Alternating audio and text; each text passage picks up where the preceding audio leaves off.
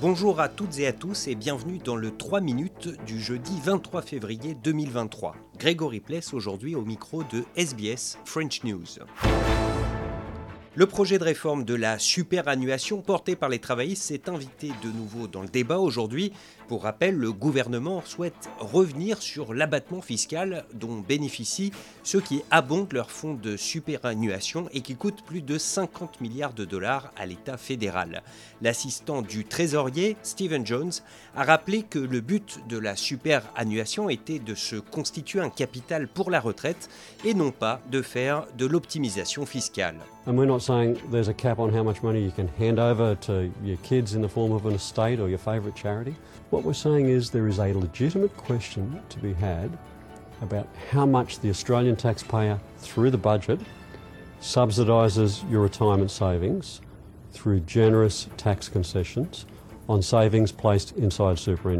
Des tirs de roquettes ont visé Israël depuis la bande de Gaza ce matin à l'aube, attaque à laquelle Israël a répliqué avec des frappes aériennes, un regain de tension qui intervient au lendemain d'un raid meurtrier d'Israël qui a fait 11 morts et une centaine de blessés à Naplouse, en Cisjordanie, officiellement une opération antiterroriste qui s'est déroulée en plein jour dans un quartier très fréquenté. L'envoyé spécial permanent de RFI dans le pays, Sami Boukhelifa, a recueilli le témoignage d'un habitant de Naplouse. Dans le viseur des forces d'occupation israéliennes, deux combattants affiliés à des groupes armés palestiniens. Pour les éliminer, l'armée déploie une force de frappe complètement disproportionnée, raconte cet habitant de Naplouse qui souhaite rester anonyme.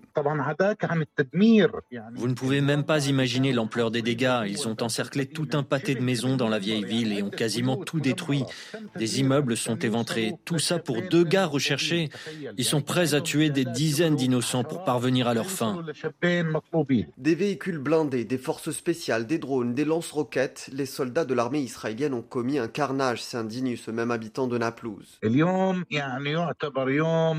C'est une journée noire qui restera gravée dans l'histoire de l'occupation israélienne. Le gouvernement israélien ne souhaite ni la paix, ni la stabilité, ni la sécurité. Il lance un assaut en plein jour, en pleine ville, pour assassiner des gens. Les Israéliens foulent du pied les conventions internationales. Ils ne se soucient ni des Américains, ni des Européens, ni de l'ONU, ni des droits de l'homme. Ce jeudi, pour dénoncer ces violences, les Palestiniens annoncent une grève générale dans la plupart des villes de Cisjordanie occupées et à Jérusalem-Est. Sami Bourif Jérusalem. La France, elle, est endeuillée par l'assassinat d'une professeure d'espagnol à Saint-Jean-de-Luz hier. C'est l'un de ses élèves, âgé de 16 ans seulement, qui l'a poignardé dans l'enceinte du lycée privé où elle enseignait. Une minute de silence sera observée dans tous les établissements scolaires du pays cet après-midi. Je vous propose d'écouter la réaction de Maxime Répère du SNALC, le syndicat national du personnel des lycées et collèges beaucoup de stupeur en apprenant le décès de la collègue euh, ce matin, de la colère aussi. Je me dis que malheureusement, euh, il y a des problèmes de violence qui se posent, problèmes de sécurisation des établissements. Et euh, c'est vrai que je me dis comment en 2023, on peut avoir un élève transportant un couteau dans son sac et tuant un professeur. Voilà, c'est beaucoup, beaucoup d'incompréhension, beaucoup de tristesse, beaucoup de colère. Des propos recueillis par Frédéric Joss pour RFI. Voilà pour l'essentiel de l'actualité en 3 minutes. À demain, vendredi, pour un nouveau bulletin.